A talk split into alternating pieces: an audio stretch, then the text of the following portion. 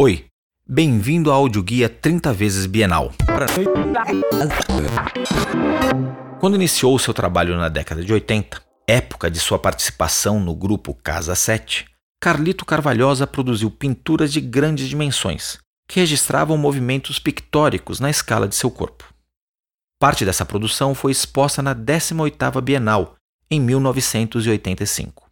Aprofundando a investigação da pintura, o artista passou a experimentar novos materiais, como cera, maleável, translúcida e cheia de fissuras, e espelhos, que levaram o espectador para dentro da obra. Sua produção mantém uma preocupação construtiva, envolvendo tanto questões da pintura como da escultura. O espaço físico e simbólico onde a obra acontece é fundamental. Com gesso, blocos de asfalto, peças de luz, som, madeira, tecidos e outros materiais, seus trabalhos não apenas partem dos lugares onde acontecem, como criam novos.